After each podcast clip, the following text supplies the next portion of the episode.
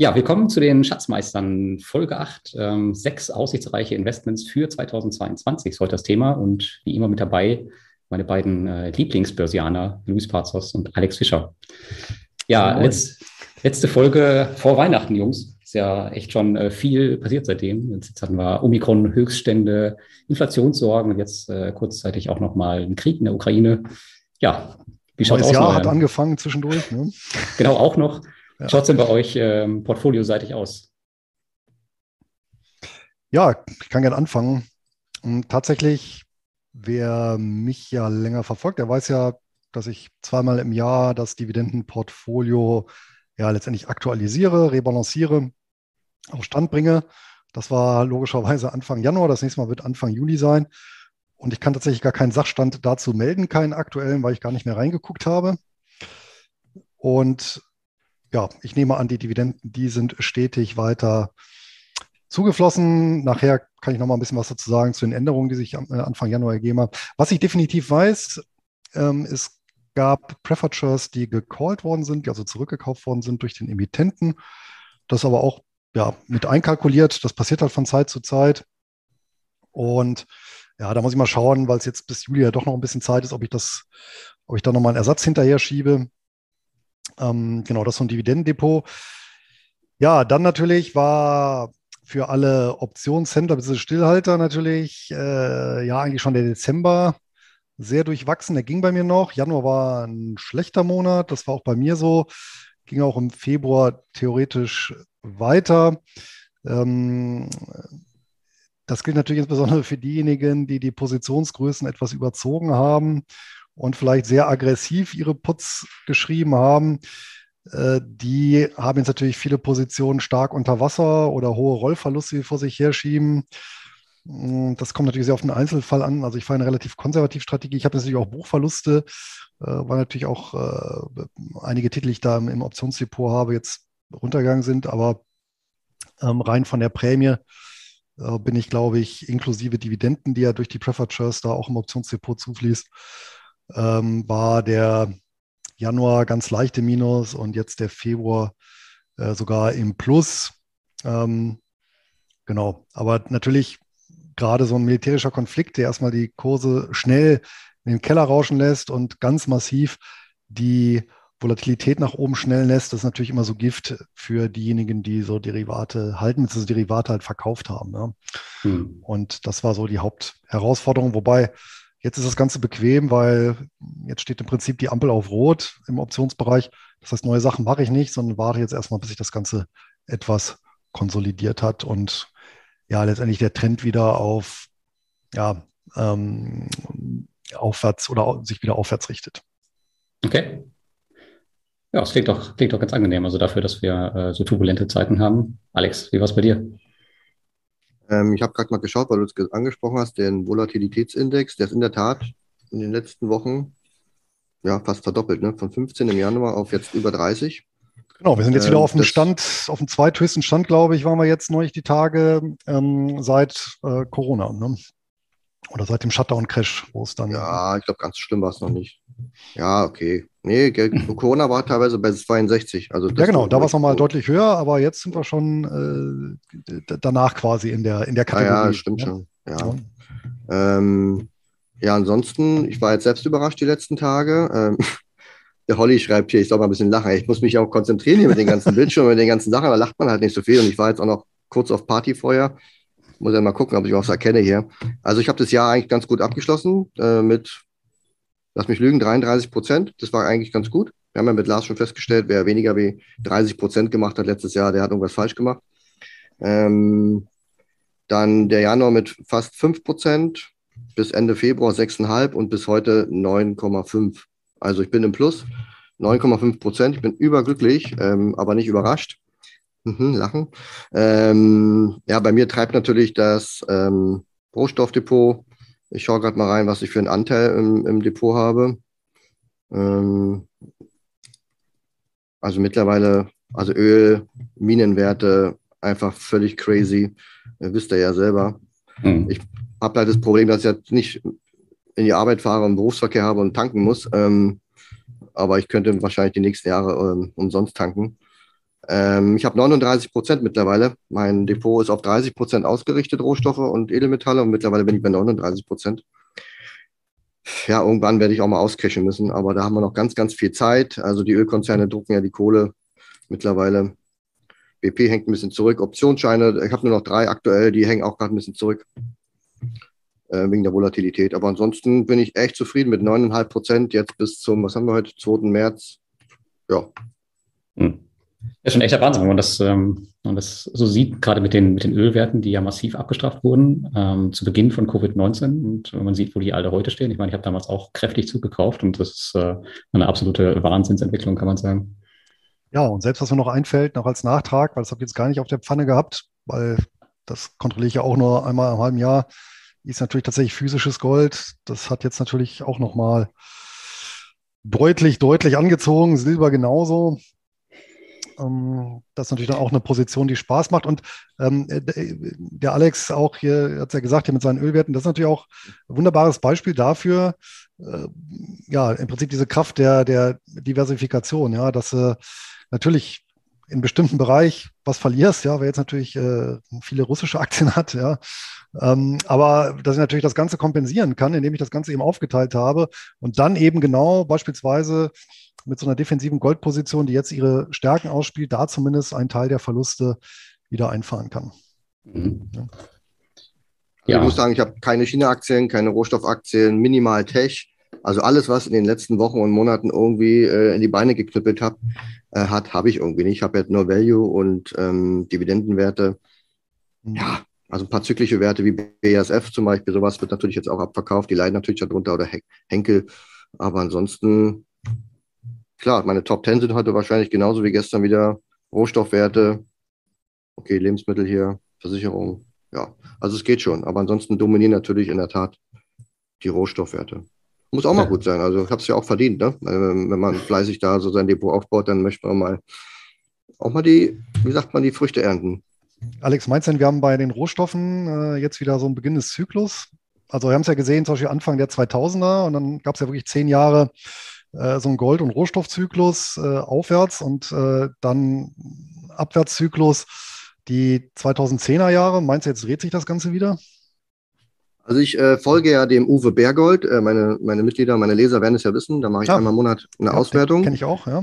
Genau. Ähm, der Autor den, zum Thema Gold. Ja.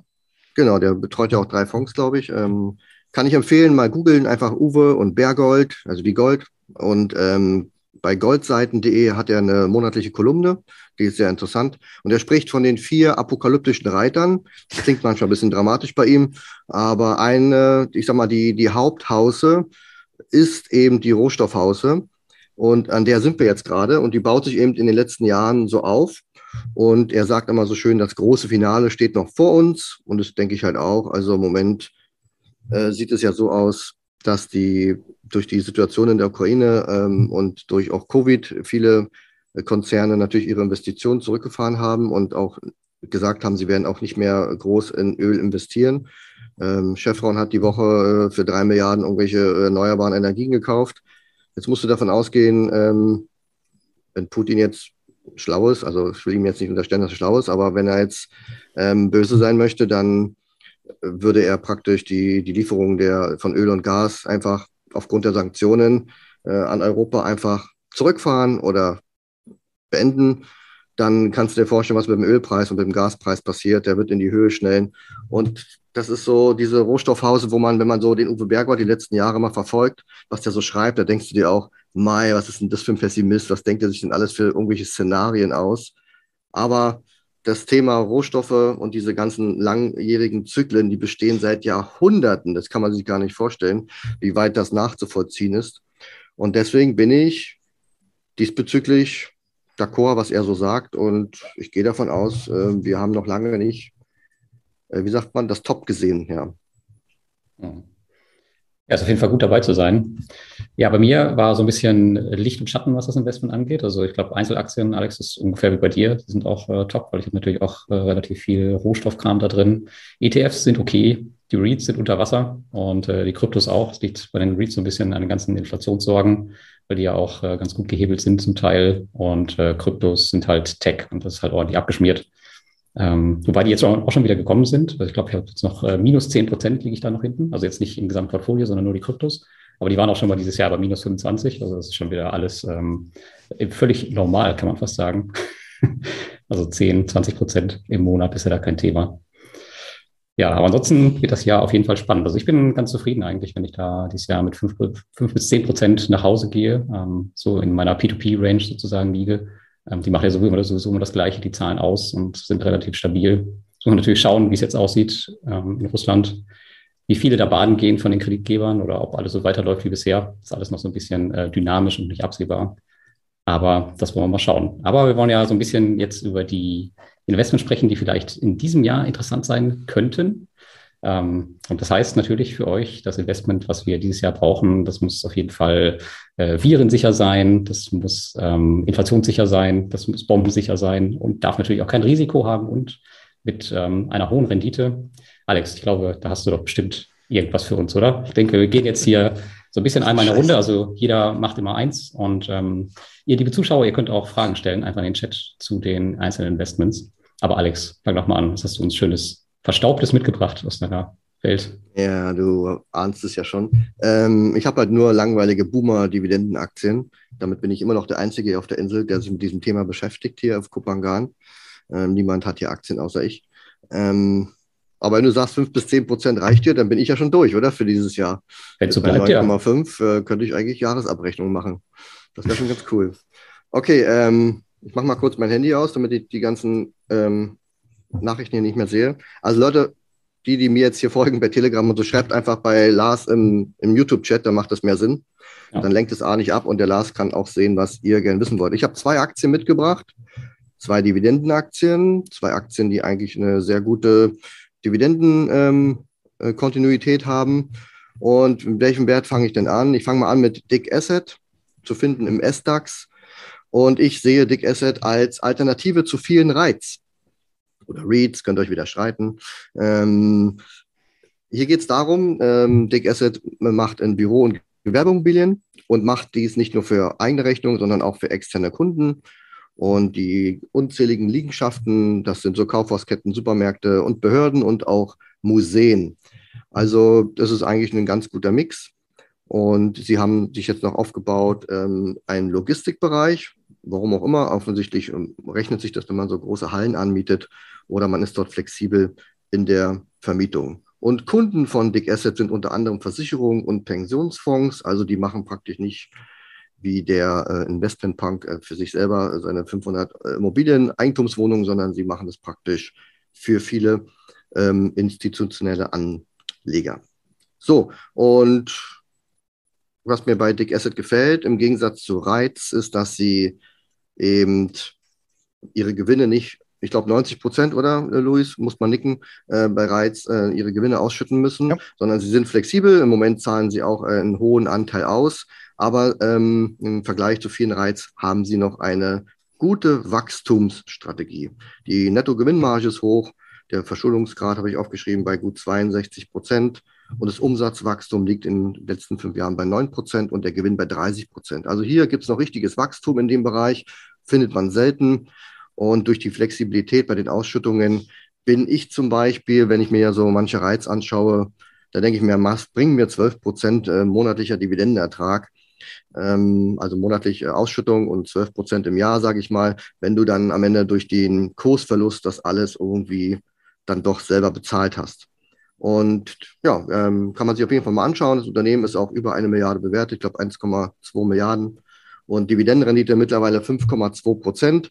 Und das Interessante bei der Aktie, also sie hat unter anderem auch bei uns beim Dividendenalarm ein Kaufsignal. Das ist zwar noch nicht so ganz fortgeschritten, aber zumindest läuft der Wert äh, habe ich es aufgeschrieben hier, seit mehreren Monaten, über ein Jahr in der Range zwischen 14 und 16 Euro. Und jetzt sind wir wieder am unteren Ende des Bandes. Und daher denke ich mir, ist es durchaus interessant, dort vielleicht mal sich mit einer Tranche zu platzieren. Ansonsten Kursziele der Analysten gehen von 19 bis 24 Euro. Da ist noch ordentlich Potenzial. Und ich glaube, im Moment habe ich lieber äh, eine Dick Asset als irgendwelche unbekannten Reiz im Depot, die aufgrund von Zinsanhebungen vielleicht deutlich stärker belastet sein werden in Zukunft und die Gewinne wahrscheinlich und die Dividenden aufgrund dessen vielleicht auch etwas abschmelzen könnten. Ja. Mhm. Super Tipp von mir. Klingt auf jeden Fall interessant. Bevor wir weitermachen, kam hier gerade noch eine Frage aus dem Chat, ähm, wo aktuell dein Indikator steht. Ich glaube, ich habe äh, geantwortet bei 56, das ist neutrale Phase, oder? Schauen wir mal. All der heutige Tag muss ja berücksichtigt werden. Also das ging ja wieder zu hier, während ich hier Bier trinken war. ähm, Such's mal raus. Ähm, wir machen jetzt erst mit äh, Luis weiter. Ja, genau, mach mal weiter. Ich suche das mal raus. Ja, ich habe mal was ganz anderes mitgebracht und bin mal aus der Börse rausgegangen. Und ähm, ja, Lars, du hast ja gesagt, etwas, was, was ausfallsicher ist, ja, Inflation äh, oder vor Inflations, äh, inflationäre Entwertung schützt. Hm, und trotzdem noch eine anständige Rendite, also zumindest abliefern kann. Und ähm, ich bin mal in ein ganz anderes Segment gegangen, nämlich in das Segment äh, Freizeit bzw. Urlaubsgestaltung. Hm. Und ähm, ich weiß nicht, wie es bei euch sieht, aber aussieht, aber jetzt mal. Urlaub bräuchte ich auch mal wieder. Äh, richtig, ne? Und wenn man jetzt mal so den, den, den, den Durchschnittsdeutschen betrachtet, äh, was glaubt ihr, was, was in den zukünftigen Jahren für Urlaubstrends in Deutschland vorherrschen könnten? Inlandsurlaub. In Inlandsurlaub auf jeden Fall. Maximal 150 Kilometer, keine Fernreisen, nichts mit Flüge. Bingo. Sowas. Genau, das war auch so ein Punkt. Äh, einmal durch die Umweltdebatte, egal wie sinnig oder unsinnig man die findet, wird der Trend auf jeden Fall Richtung Inland gehen. Ja, und äh, ja, natürlich durch die bekannten anderen äh, Faktoren auch, wobei ich denke mal, dieses, ähm, ja, die, die Reiserestriktionen, die fallen entsprechend weg. Aber tatsächlich Inlandsurlaub. Ähm, aber auch, sagen wir mal, der demografische Wandel wird natürlich dafür sorgen, dass äh, mehr und mehr Leute weniger weit und dann eher im Nahbereich bleiben. So, nun ist natürlich klar, es gibt klassische Urlaubsregionen in Deutschland. Die sind natürlich recht überteuert. Ja, ich denke mal, auf der Insel Sylt wird es schwierig. Aber es gibt auch andere Gebiete, die ja, muss man sagen, noch so ein bisschen im Dornröschenschlaf sind, äh, fast schon im wahrsten Sinne des Wortes. Und ein solches Gebiet ist tatsächlich genau bei mir vor der Haustür. Also ich bin in einer halben Stunde im Oberharz. Und wenn man sich mal den Harz eben ansieht, dann war das ja bis tatsächlich zum Fall der Mauer eine sehr beliebte Urlaubsregion, die danach aber tatsächlich nach der Grenzöffnung schlagartig an Popularität verloren hat. Und dementsprechend ja, ist dort auch ja, hat dann eben dieser Dornröschenschlaf Einzug gehalten. Ja, das heißt, äh, da wurde auch nicht mehr viel äh, investiert, also die Besucherzahlen zurückgegangen etc. pp. Und das hat dazu geführt, dass Stand jetzt dort eine Vielzahl von Immobilien nach wie vor zu, muss man sagen, ähm, absolut relativ betrachtet sehr günstigen Preisen zu erwerben sind. Und zwar durchaus in ja, diesen klassischen attraktiven Naturlagen, ja, also kleine Städtchen mit weiter Aussicht, mit hohem Erholungswert, wo aber trotzdem vor Ort alles so ist, was man, was man benötigt. Und äh, der Punkt ist eigentlich hier, muss man so ein bisschen die Spreu vom Weizen trennen. Warum? Weil es gibt auch Orte mit ähm, so 70er Jahre Bausünden, wo dann einfach irgendwelche groben Kästen äh, gepflanzt worden sind, dann neben so, eine, so, neben so einen alten Fachwerkkern. Das ist natürlich pottenhässlich. Äh, das bekommt man A auch nicht äh, vernünftig verkauft. Da, da, sind die Preise auch äh, total im Boden. Was natürlich auch damit hängt, damit zusammenhängt, dass die Hausgelder da ganz hoch sind, um solche Objekte natürlich ähm, ja, dann weiter zu betreiben. Ja, aber wenn man eben so ein bisschen schaut und dann eben in die beschaulichen, schönen Orte guckt, da findet sich dann hier und da doch noch eine interessante Immobilie. Und äh, das ist auf jeden Fall ein Punkt, den ich mir eben für dieses Jahr vorgenommen habe, dort mal eben die Angel auszuwerfen und eben zu schauen, ähm, eben in den einschlägigen Orten, auch die mir oder uns auch persönlich als Familie gut gefallen.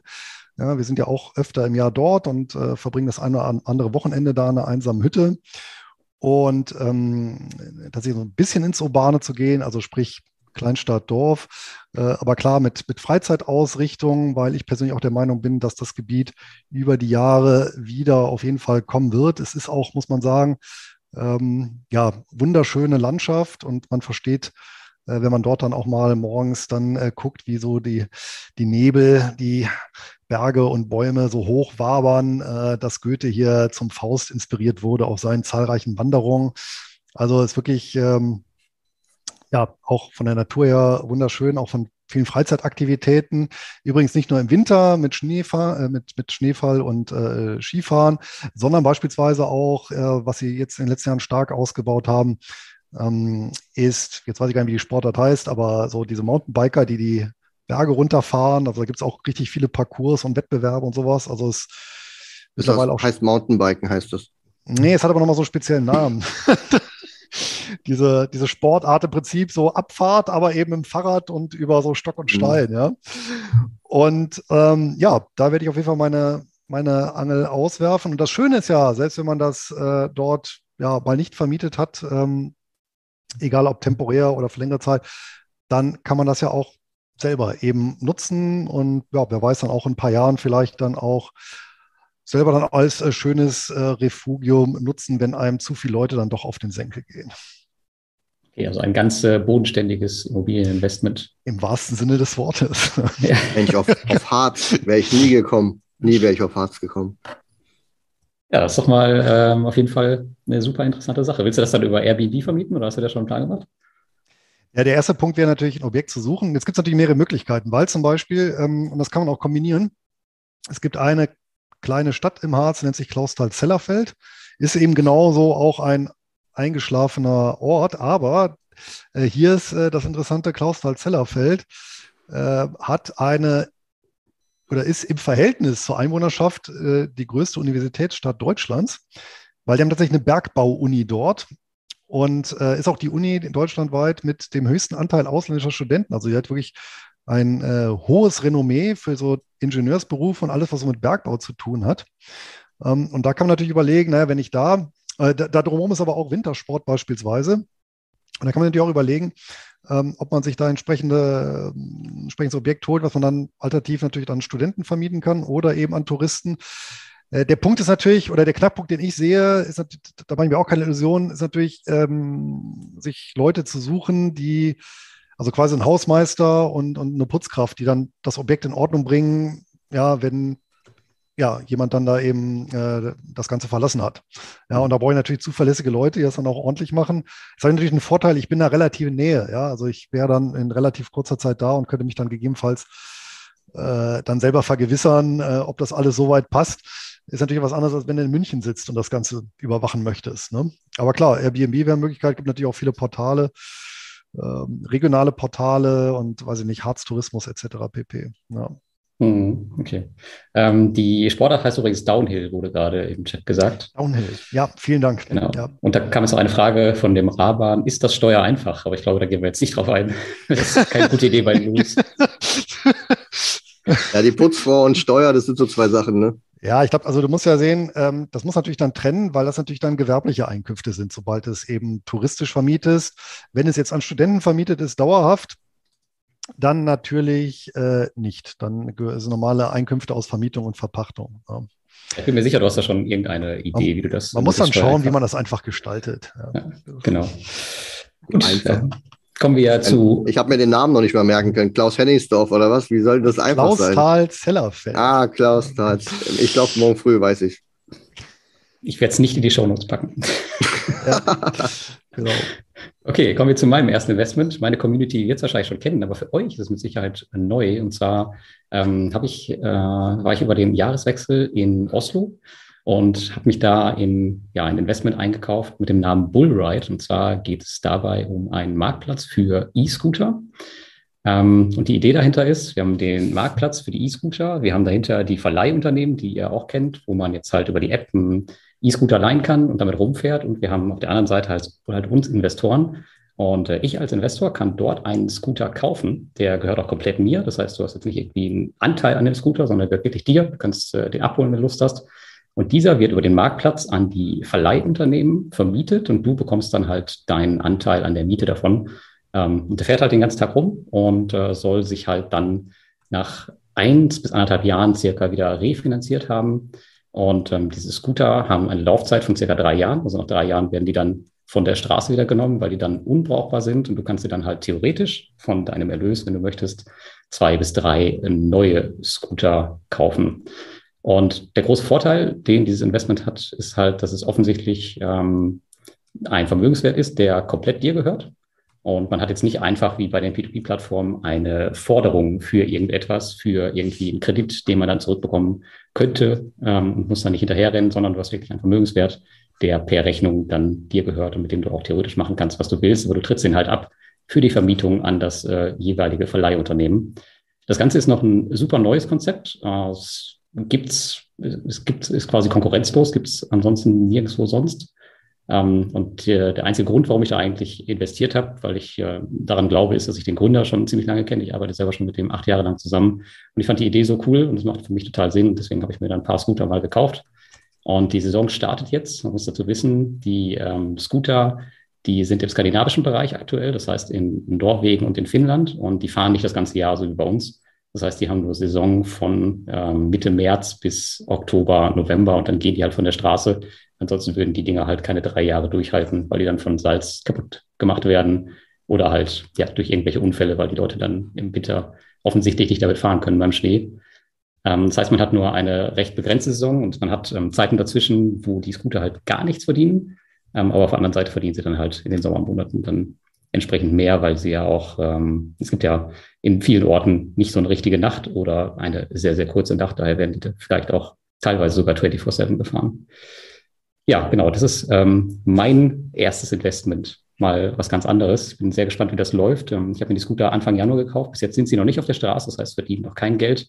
Aber das soll jetzt Mitte März passieren. Und ähm, theoretisch ist es auch so, dass neue Verleihunternehmen jetzt dazukommen können. Ich glaube, die haben jetzt einen an der Angel aus Großbritannien. Das heißt, für die Verleihunternehmen selbst ist das halt wieder eine Möglichkeit, sich über die Investoren ähm, die Flotte zu finanzieren, wenn man so möchte. Und ähm, das Coole ist auch, der Scooter selbst, der kann ruhig kaputt gehen, aber du bist halt immer an dem äh, Ertrag der gesamten äh, Flotte beteiligt. Das heißt, wenn dein Scooter jetzt kaputt geht, aber die gesamte Flotte irgendwie aus 400 Scootern besteht, dann verdienst du halt trotzdem weiter mit obwohl dein Scooter jetzt äh, eventuell nicht mehr benutzt werden kann. Das ist auch ein ganz cooles Sicherheitskonzept, was dahinter steckt. Also dir kann tatsächlich recht wenig passieren, es sei denn, es fällt die gesamte Flotte aus oder das Unternehmen ist vielleicht insolvent, ähm, wobei man da ja halt den Vorteil hat, dass man halt am Ende den Vermögenswert hat. Das ist ja äh, das große Ding dabei. Ja, das ist mein erstes Investment. Da ich ja deinen Podcast immer regel. Ah, nee, dann der Alex zuerst, der hat sich, der hat sich vorher gemeldet. Kann man ja im Podcast überhaupt nicht sehen, ja. Ne, ich wollte nur mal, weil du es gerade angesprochen hast, ich erinnere mich, wo ich noch äh, in Berlin war jetzt, äh, letztes Jahr oder vorletztes Jahr, weiß ich gar nicht mehr. Ähm, da werden die Dinger immer in die Spree geworfen. Ja, ich wusste, dass das kommt. Ja, und da dachte ich mir auch, warum, also, aber jetzt hast du es ja gleichzeitig schon erklärt, da bin ich ja ganz froh, dass du da trotzdem noch dein Geld kriegst. Ja, das Witzige ist, das habe ich mir auch erklären lassen. Ähm, das passiert auch in Norwegen hin und wieder. Die sind nicht so rabiat damit wie bei uns, aber die Dinger gehen nicht kaputt. Also die werden geborgen und solange das kein Salzwasser ist, ähm, kann man die werden die Teile zwei, drei Tage getrocknet und gehen dann wieder auf die Straße. Äh, wusste ich auch nicht. Also die haben mir Fotos geschickt, da war wirklich, die haben Taucher, Taucher engagiert, die dort tauchen gegangen oh, ja. sind und ähm, die haben die Dinger rausgeholt. Die Kosten übernimmt dann der Mieter natürlich, wenn der gefasst wird. Und ja, dann gehen die Dinger wieder auf die Straße. Mhm. Ach ja, ja, sehr, sehr widerstandsfähig, die Geräte. Ja, ja, ja. wobei äh, ja, die Skandinavier sind ja bekannt dafür, mit, ähm, mit fremdem Eigentum deutlich pfleglicher umzugehen. Das fällt mir auch mal wieder sympathisch auf, wenn ich dann da in, Ich finde das auch total witzig. Also in Schweden bin beispielsweise. Ja. Bei dieser ganzen Diskussion um Bullride, äh, ich habe so viele Kommentare bekommen und echt viele haben einfach, die größte Angst ist wirklich, was ist denn, wenn die, irgendwelche randalierenden Leute die Dinger kaputt machen? Das ist echt die größte Sorge von allen. Das ist echt der Deutsch, deutsche Touristen dann mal finden. Ja, aber eine andere Frage, was mir nämlich direkt in äh, die Spree war mir da gar nicht eingefallen, mir ist was anderes eingefallen, nämlich dass immer mehr Städte ja die Scooter verbieten. Und das ist ja, glaube ich, so das, oder wäre jetzt aus meiner Sicht so ad hoc aus dem Bauch raus das erst das größte Risiko für so ein Scooter-Verleihgeschäft. Ähm, ja, das kann natürlich passieren, aber ich glaube, das ist jetzt in äh, Norwegen bzw. Finnland nicht ähm, so aktuell. Und zudem haben die auch also es ist jetzt nicht so, dass die Städte da überflutet werden mit Scootern, sondern die haben immer ein bestimmtes Kontingent. Das heißt, weiß ich nicht, auf einer Stadt maximal 500 Scooter und die werden dann halt aufgeteilt unter den verschiedenen Anbietern. Also wie Taxilizenzen, ähm, ja. Genau, richtig. Deswegen ähm, werden die sehr wahrscheinlich da nicht verboten werden, kann ich mir nicht vorstellen. Ähm, mhm. Die sind da schon ziemlich streng. Jetzt weiß ich nicht, wie es in anderen Ländern aussieht, aber zumindest da ähm, glaube ich da nicht dran. Ja, und also in Bangkok gibt es keine, habe ich gesehen. Aber da haben die auch keine Straßen, wo man damit fahren könnte. Ich wollte gerade sagen, das macht ja auch keinen Sinn, ja. Nee. Und in Singapur funktioniert es komischerweise. Da gibt es nämlich Abstellflächen, dann stehen die da auch da, die wirft keiner irgendwo hin. Also ich glaube, es liegt einfach nur daran, dass man einfach nur vernünftige Regeln machen muss und sagen, wenn ihr das betreiben wollt, dann muss das so und so funktionieren. Und wenn es das nicht gibt, weil die Leute da in den, im Senat oder wo auch immer der sitzt und da entscheidet, keine Ahnung von irgendwas haben, mhm.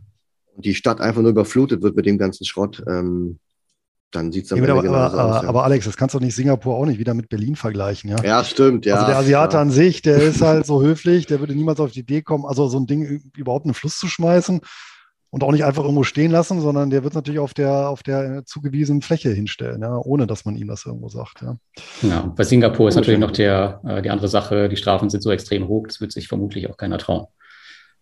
Ja.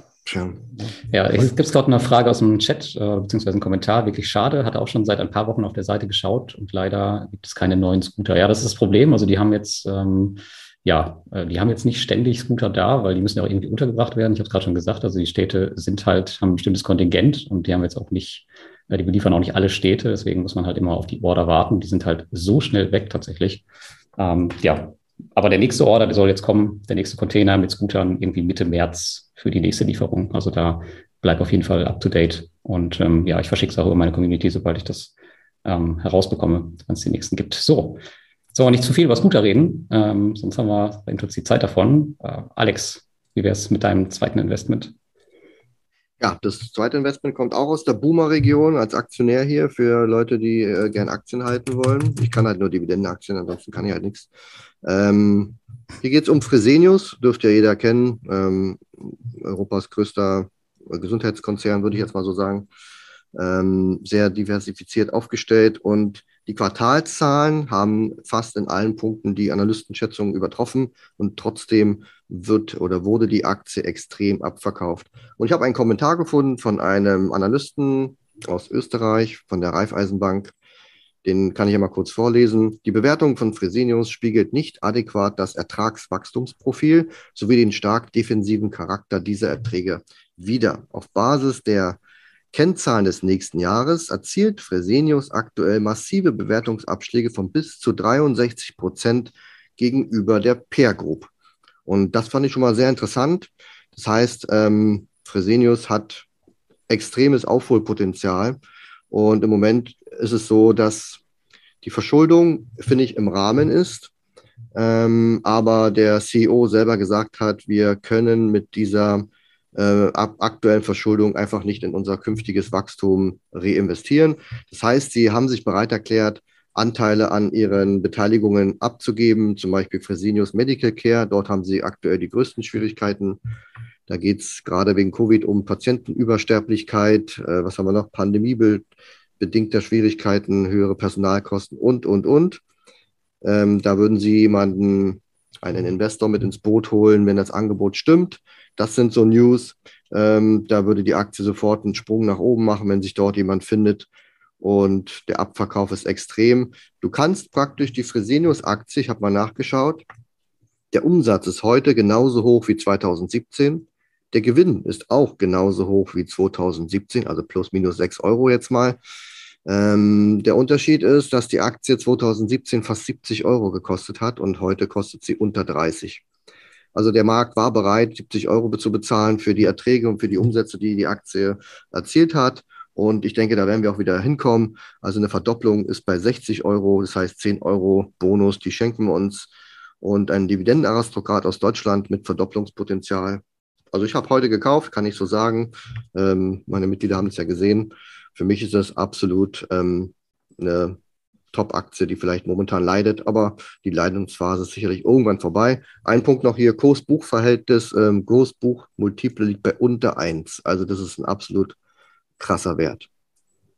Woran liegt das, dass die so krass äh, unter Wasser gekommen sind die ganzen Jahre? Also wenn das so, wenn die so krass unterbewertet sind? Ähm, ich meine, die, die laufen ja schon die ganze Zeit. Ja, aber in, den letzten, in den letzten Monaten ähm, oder sind ja schon zwei Jahre mittlerweile, drückt natürlich das Covid-Geschäft ordentlich.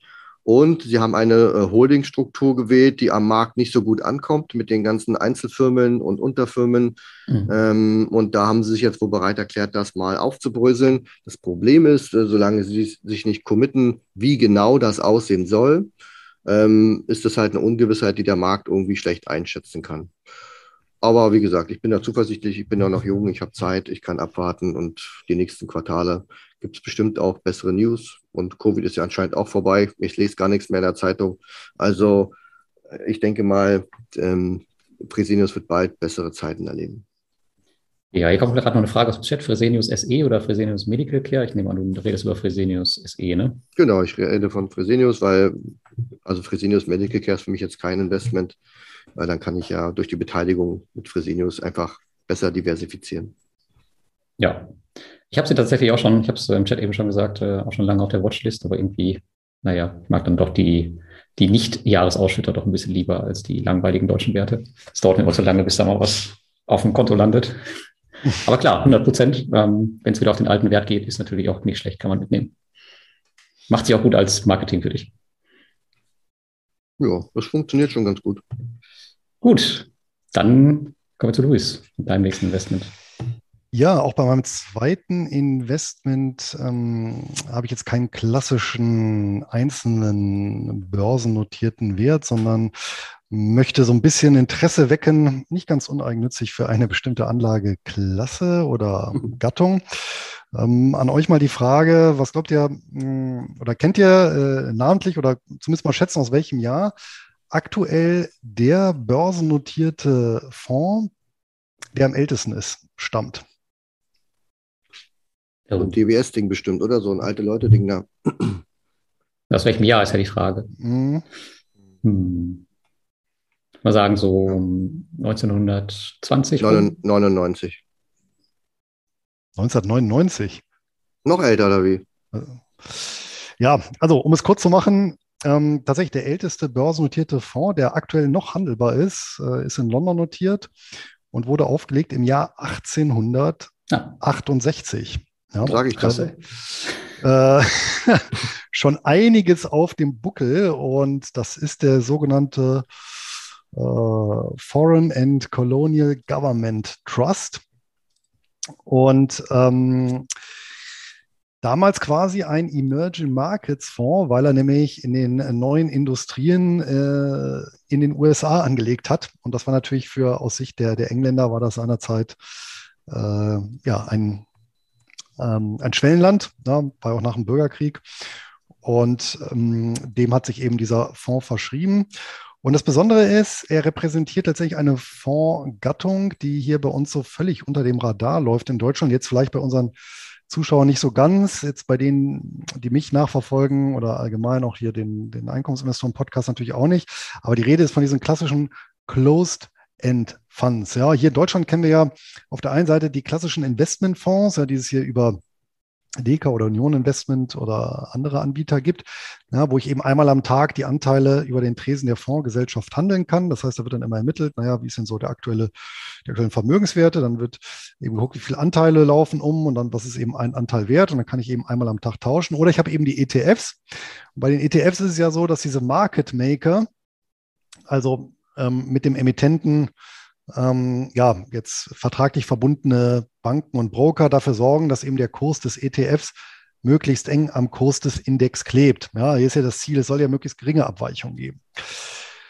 So, und ähm, aus der angelsächsischen Welt, eben kommend aus England, 1868, hat sich eben äh, nicht nur in England, sondern auch in USA, in Kanada, in, äh, selbst in der beschaulichen Schweiz eben äh, dieses Instrument des Closed-End Fund etabliert, also ein börsentitelter Fonds, der aber nicht durch Market Maker kursmäßig gesteuert wird. Das heißt, hier bemisst sich der Kurs tatsächlich allein nach Angebot und Nachfrage. So, und was ist jetzt das Interessante daran?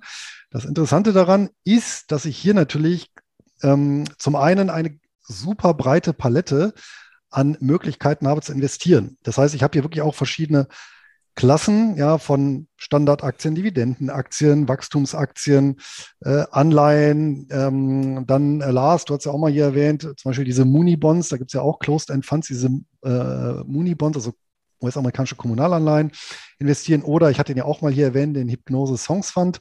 Kannst du gleich nochmal was zu sagen, Alex? Ähm, der halt in Liedrechte oder Musikrechte investiert. So. Und das Interessante ist jetzt gerade jetzt in der jetzigen Konstellation, dass eben ähm, dann, wenn wir so einen Schock haben und die Kurse mal runtergehen, insbesondere bei diesen Closed-End-Funds, ähm, die Kursabschläge im Vergleich zum inneren Wert auseinandergehen. Ja, also immer dann, wenn die, wenn wir uns im Korrektur- oder gar Crash-Modus befinden, das war zuletzt eben im Frühjahr 2020 der Fall, jetzt zwei Jahre später wieder, so im Schnitt, dass wir eben im Prinzip den Dollar oder das Pfund ähm, für 80 oder 75 Pence ähm, oder Cent kaufen können. Ja, und das geht eben bei den klassischen Fonds nicht. Das geht eben auch nicht bei den ETFs, weil es eben die Market Maker gibt, die dafür sorgen, genau, dass genau das nicht passiert. Und wer sich eben für dieses ganze Thema interessiert, ist aktuell eben gute Möglichkeit zu schauen, wenn ich, ähm, also insbesondere dann, wenn ich natürlich einkommensorientiert vorgehe, weil viele dieser Closed-End Funds sind eben tatsächlich ja letztendlich Cashflow-orientierte Vehikel. Also da geht es darum, regelmäßig äh, etwas auszuschütten.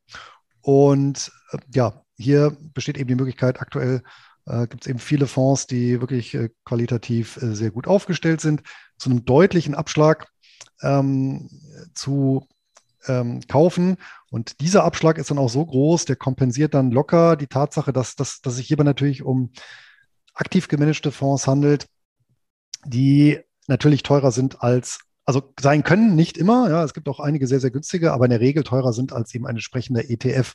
Aber das kann ich natürlich ja, damit umgehen und ich habe so nochmal einen risikolosen Hebel auf meine Rendite, ja, weil ich kaufe im Prinzip ein gesamtes Wertpapierportfolio im Wert von 100 für 80. Ich bekomme aber auch die Dividende für 100. Ja, das heißt also ähm, hier ähm, aktuell gute Einstiegsmöglichkeiten. So und der Grund, warum ich jetzt keinen einzelnen Wert nenne, könnte ich jetzt natürlich machen, aber ähm, da habe ich mich auch hier mit dem, mit dem Anton Neupel, mit dem ich den Einkommensinvestoren-Podcast mache, mal ausführlich darüber unterhalten.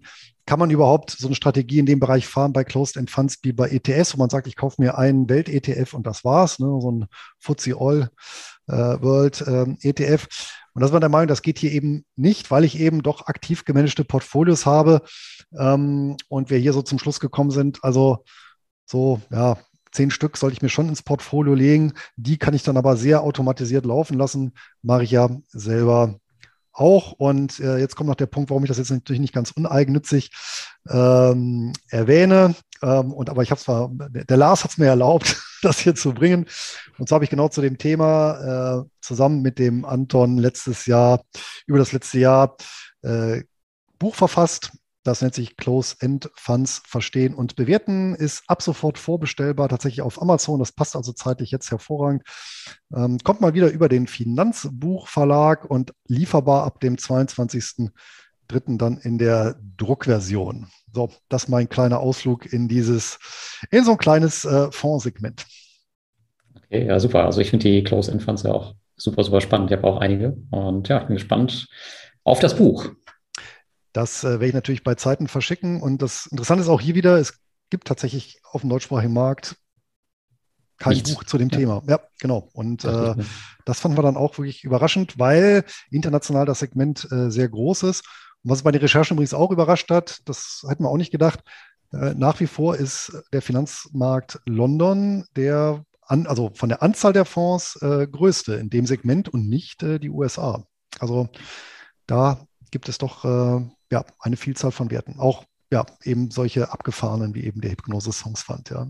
Mhm. Und das geht eben auch nur über Closed-End-Funds. Ja, ich, ich werde ja kein ETF finden auf Musikrechte oder äh, ähnliche äh, Sachen. Ja. Aber ist der Hypno Hypnosis äh, Songs Fund, ist ja nicht, ist das ein CEF? Ja, die rechtliche Hülle ist ein Closed-End Fund, ja. Ah, okay. Okay, ich dachte, das wäre irgendwie irgendwas anderes, Trust-mäßig oder wer heißt ja zumindest auch Trust? Ich dachte, das wäre irgendwie noch ein anderes Konstrukt. Ja, es gibt einige Damen, ne? also den mhm. ich ja eben erwähnt habe, ähm, der hieß ja auch äh, Foreign and Colonial Government Trust und nicht Fonds. Aber das ist im Namen halt häufig auch aus ja, traditionellen Gründen der Fall. Und äh, häufig gibt es auch Konstrukte, die sind mal als Trust aufgelegt worden und dann sind sie umgewandelt worden, eine Börse notiert und dann haben sie auch den Namen beibehalten. Ja. Mhm. Cool, ja, dann sind wir mal gespannt auf das Buch. So, ja. ähm, dann geht es weiter mit meinem letzten Investment. Und ähm, wurde gerade schon spekuliert hier, was ich jetzt mache im Chat. Das ist keine P2P-Plattform. Und zwar ist es ähm, Nexo. Nexo ist eine Krypto-Lending-Plattform. Und zwar nicht irgendeine, sondern das ist mittlerweile eine der größten weltweit. Die stehen ziemlich weit oben. Und ähm, ich habe schon Lending-Plattformen im Portfolio, warum ich diese aber ausgewählt habe. Äh, das hat einen bestimmten Grund.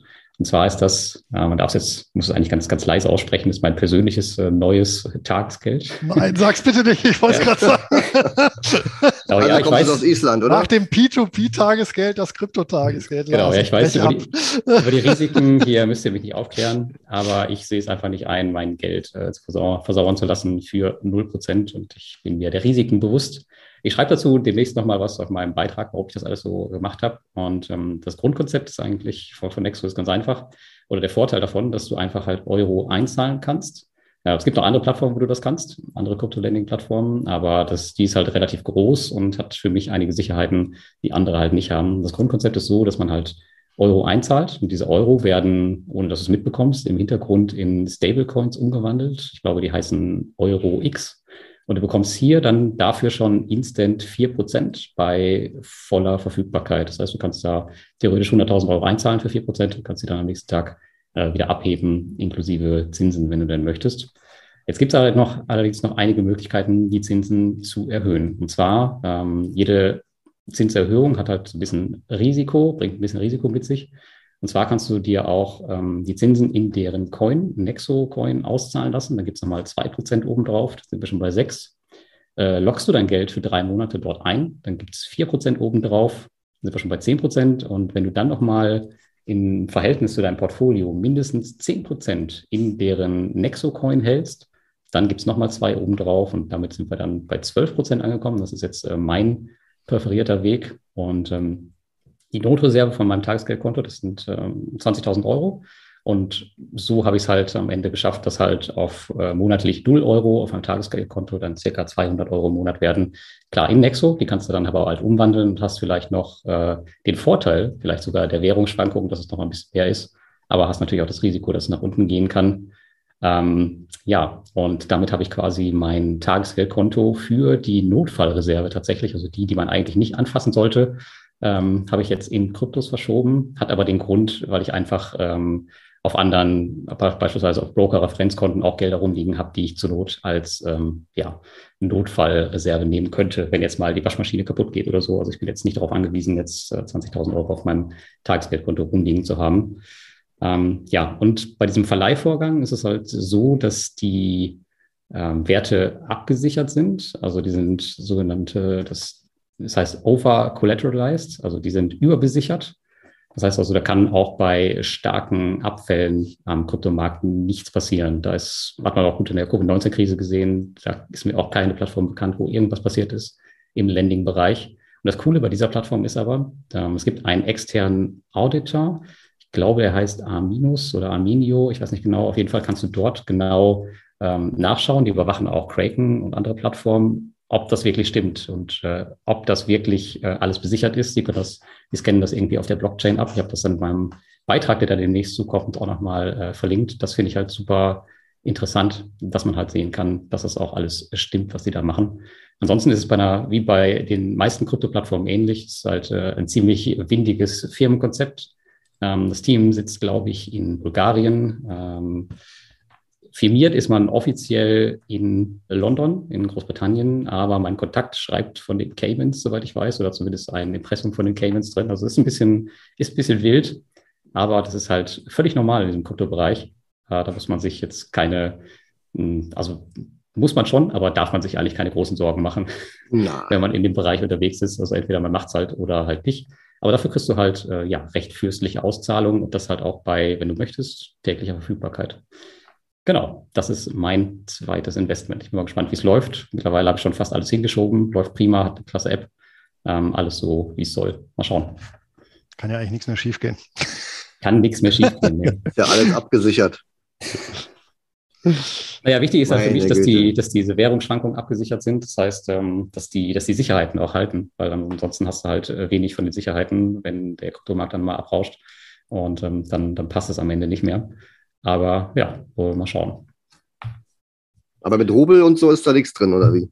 Mit Rubel ist da gar nichts drin. Nee. Also du zahlst da deine Euros ein. Du kannst, glaube ich, tatsächlich Rubel einzahlen. Ich glaube, da gibt es auch äh, 12 Prozent drauf. Man kannst auch US-Dollar, glaube ich, einzahlen oder äh, britische Pfund. Das geht alles.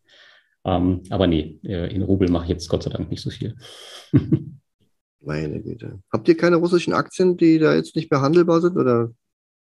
Nein. Doch bestimmt. Ach komm. Tatsächlich nicht, nein. Bisschen Look Oil.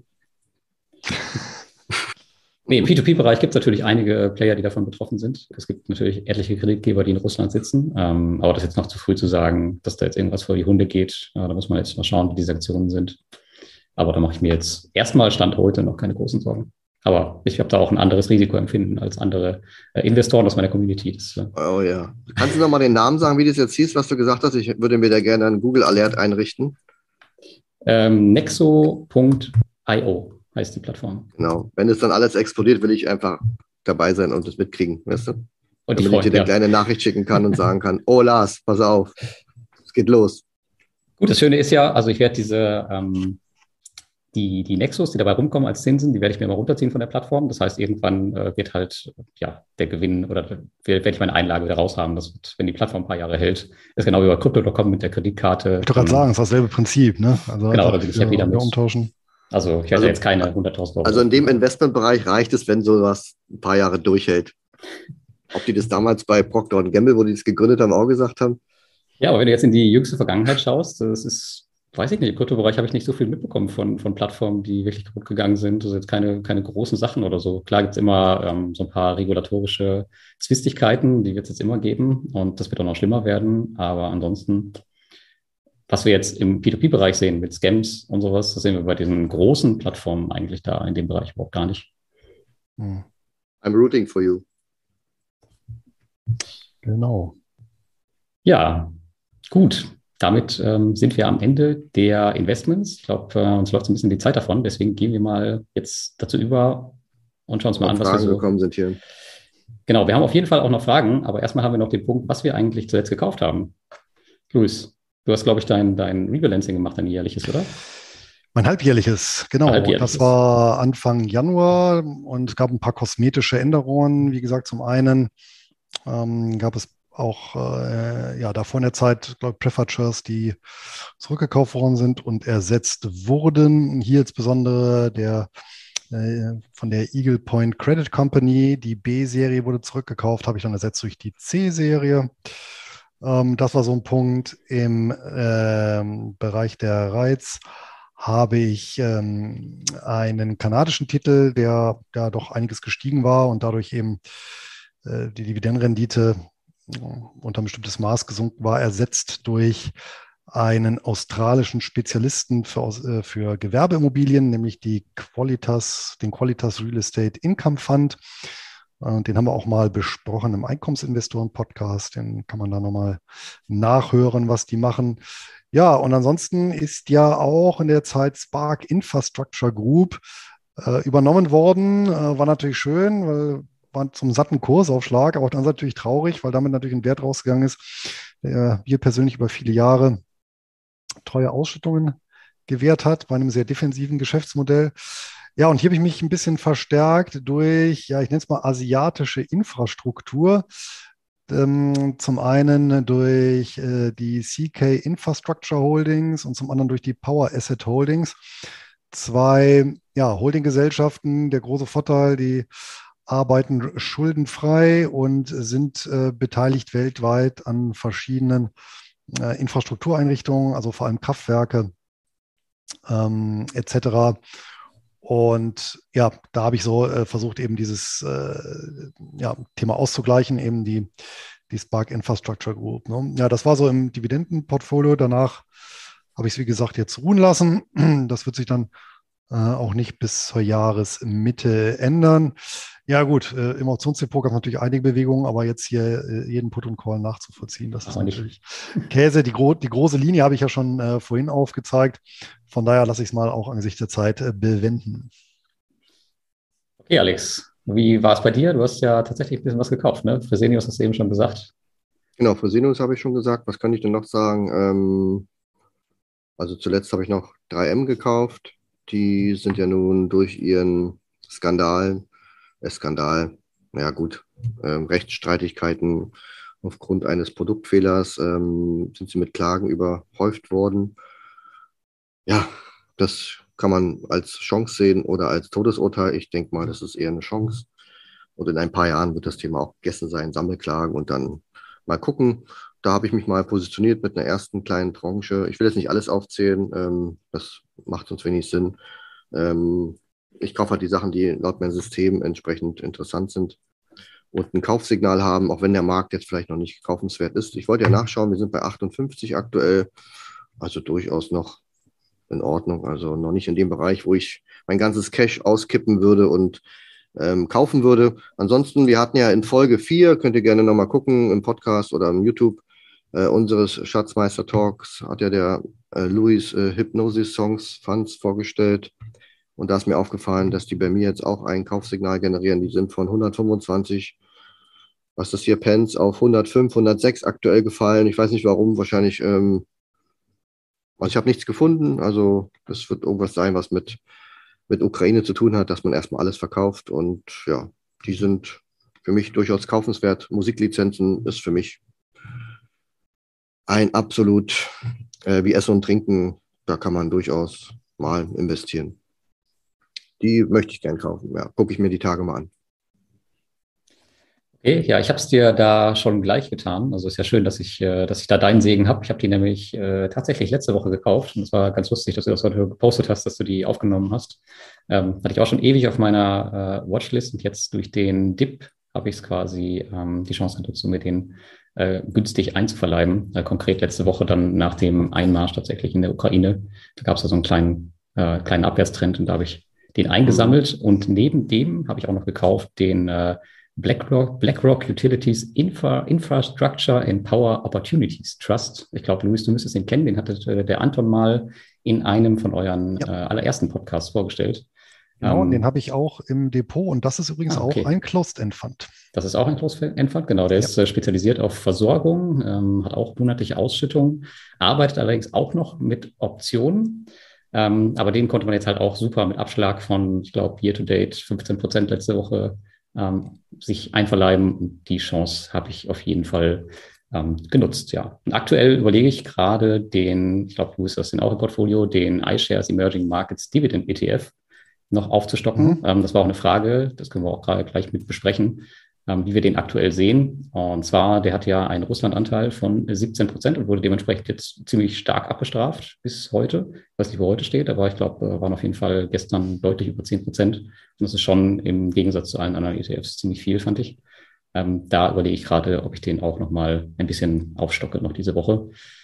Ja, ich denke mal, die, die Russlandstrafen, die werden jetzt wahrscheinlich so weit alle durch sein. Viel tiefer wird es wahrscheinlich nicht mehr gehen. Ähm, was meinst du nee, dazu? Zumal ja, ja, viele Titel sind jetzt auch vom Handel ausgesetzt, also hast ja in dem Sinne keinen Preis dafür. Genau. Gut, schlimmstenfalls äh, sind die komplett weg, weil die auf Dauer nicht mehr handelbar sind. Aber ähm, auf der anderen Seite, gut, wenn irgendwann der Handel wieder freigegeben wird, dann wird man halt sehen, wie sich das entwickelt. Und ja, ähm, der Punkt ist ja, wenn du ein Weltportfolio hast, und das ist ja für mich ein überlegener Faktor bei einer einkommensorientierten Strategie, in dem du eben dich sehr breit aufstellst, dann wird es ja immer so sein, dass einige Sachen schlecht laufen und immer so sein, dass einige Sachen gut laufen. Ja, und das sind eben solche Sachen wie Sanktionen, wie Kriege äh, mit dabei. Das kann aber auch genauso gut sein. Guck mal, Ölwerte vor ein paar Jahren. Ja, meine Güte, ne? da war dieser Ölpreisverfall äh, und da waren die ganz, ganz dick im Minus. Ja, also das wechselt ja immer. Und äh, da ist ja auch ein Punkt, wenn du dann eben auch regelmäßig rebalancierst, dann würdest du ja, wenn du jetzt rebalancieren würdest, ähm, vermutlich von, von, von den eher, äh, ja, wie soll man sagen, ähm, nicht so stark gefallenen ähm, Anlageklassen oder vielleicht sogar gestiegenen Anlageklassen wie Rohstoffe jetzt in Emerging Markets ein Stück äh, weit ähm, wechseln, um das Ganze wieder auszugleichen. Das heißt, du würdest antizyklisch vorgehen und dir jetzt eben für relativ günstigen Kurs dann Anteile sichern.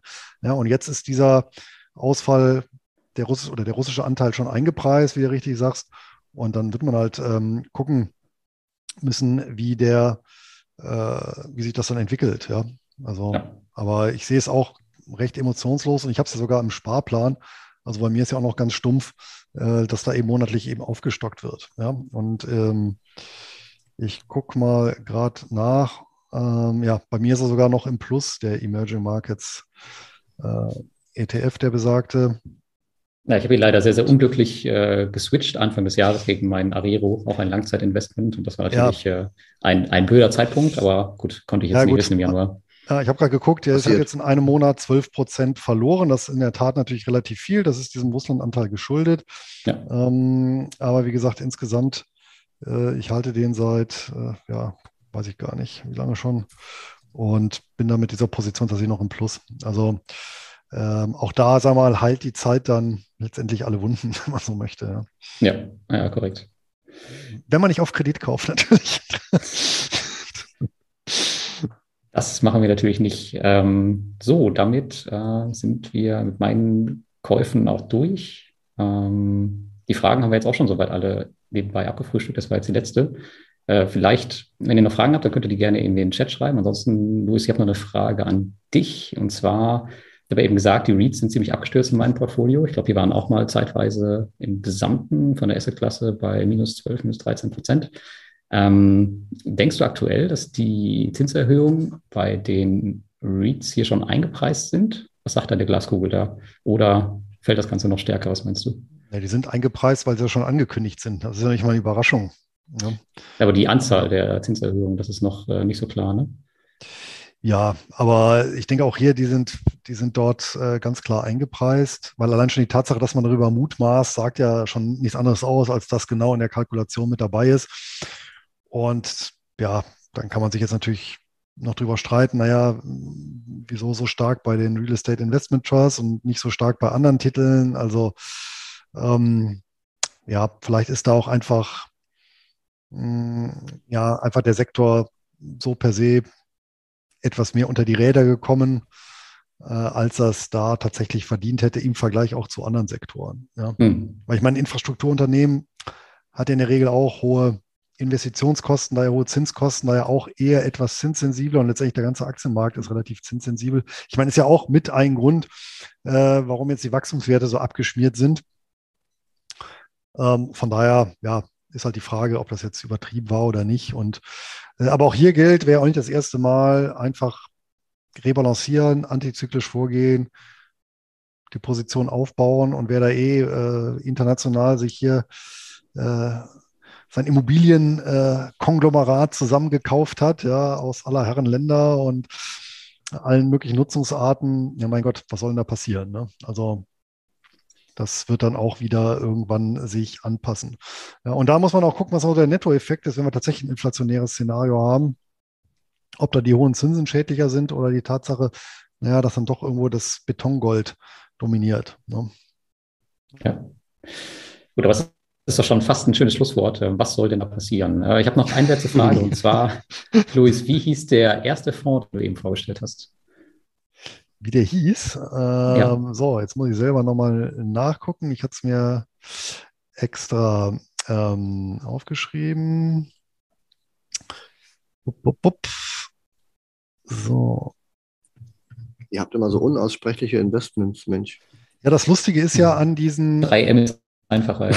3M ist einfacher, ja. Aber das, das Lustige ist ja, die Closed End Funds, die haben tatsächlich immer so Namensungetüme. Und das. Ähm, ja, ich musste sogar für den neuen jetzt, für den BlackRock, äh, meine Excel-Tabelle erweitern, die, die Spalte, weil es einfach nicht das, reinpasst. Das tut mir aufrichtig leid. ja, Excel-Tabelle Also, das ist der Foreign and Colonial Government Investment Trust und ist an der London Stock Exchange unter dem Kürzel, das hatte ich vergessen zu sagen, FCIT, also Foxtrot. Charlie India Tango handelbar. Okay, gut. Da kommt hier noch eine letzte Frage rein. Welche Preferred Shares kaufen? Das ist auch wieder äh, eine Frage für dich. Mit festen oder variablen Coupon? Das kommt drauf an, ja. Also wenn ich natürlich äh, die Kapitalsicherheit im Vordergrund stehen habe, dann nehme ich die gedeckten, die gibt es aber nur mit festen. Ja, das hat, das hat man auch gesehen, die, die halten absolut stabil jetzt seit, äh, auch jetzt äh, mit Kriegsausbruch, ne? also die wirklich sehr konservativen Papiere äh, notieren äh, hier rund um den Rückkaufkurs von 25 Dollar. Wenn ich die mit variablen Coupon kaufe, dann habe ich natürlich einen gewissen Inflationsschutz eingebaut. Die werden aber fast ausschließlich emittiert von großen Banken und Versicherungen und sind nicht gedeckt. Das heißt, hier habe ich ein bisschen mehr Schwankungen. Das sieht man jetzt. Die notieren aktuell bei zwischen 22 und 23 Dollar. Ja, das heißt, äh, hier muss ich auch Buchverluste temporär in Kauf nehmen. Mir persönlich ist das egal, weil ich weiß, ähm, ja, solange nicht jetzt äh, ganz äh, Schlimmes passiert, äh, wo wir dann aber auch andere Probleme haben, werden die irgendwann wieder die 25 Dollar erreichen. Und das ist dann für mich tatsächlich nur ein temporärer Verlust. Ja, in der Finanzkrise sind die auch mal runtergegangen auf, äh, in der Weltfinanzkrise war ja eine Bankenkrise, äh, ich meine so auf 15 Dollar, ne, also natürlich schon hart abgestraft, weil da eben die Pleiteängste um den Sektor kreisten. Ja, aber ähm, ich sehe das eben so als eine Art, äh, ja, so äh, inflationsbesicherte Bank-Schuldverschreibung und äh, in Summe relativ ausfallsicher äh, und eben einen kleinen eben Inflationsschutz. Und ich habe es eben tatsächlich so ein bisschen gemischt.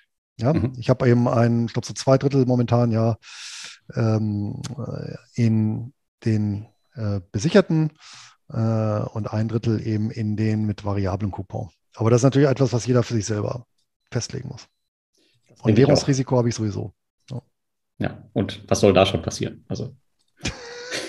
Währungen sind sicher. Ja. So, damit äh, sind wir am Ende. Wenn ihr nichts mehr habt, dann äh, können wir den Laden dicht machen für heute. Aber nur für heute. Nur für heute. Nur für heute, ja. ja. Genau, die Schatzmeister kommen zurück. Thema haben wir noch nicht fürs nächste Mal, aber ich denke, wir kommunizieren das wie immer über unsere Kanäle. Ich hoffe, diesmal dauert es nicht wieder drei Monate. Vielleicht schaffen wir es jetzt mal ein bisschen früher beim nächsten Mal. Jahreswechsel dauert aber auch immer so lange. Aber vielleicht können ja unsere Zuschauer einfach Vorschläge machen und dann nehmen wir einfach mal ein Thema auf. Ja, das ja gerne. Und äh, es gibt die Möglichkeit, aller Wahrscheinlichkeit nach uns zu sehen, zumindest den Lars und mich. Bei Alex weiß ich nicht, denn die Invest, wie es so aussieht, wird stattfinden, 20. 21. Mai. Stimmt. Und bitte jetzt noch keine Tickets holen, denn wir alle kriegen noch unseren Rabattcode, damit ihr auch eure Gratis-Tickets bekommt. Und also noch einen Augenblick warten ähm, und nicht das Ticket schon jetzt holen. Aktuell kostet noch Geld. Und wer noch ein bisschen wartet, dann kommt ihr über ein Gratis-Ticket von uns umsonst rein. Und dann freuen wir uns auf ein Wiedersehen, ein lang und heiß ersehntes in der Blogger Lounge. Das äh, klingt gut. Das machen wir mit einem Jägermeister. Ja, unbedingt. Gut, damit sind die Schatzmeister raus und äh, wir hören uns beim nächsten Mal.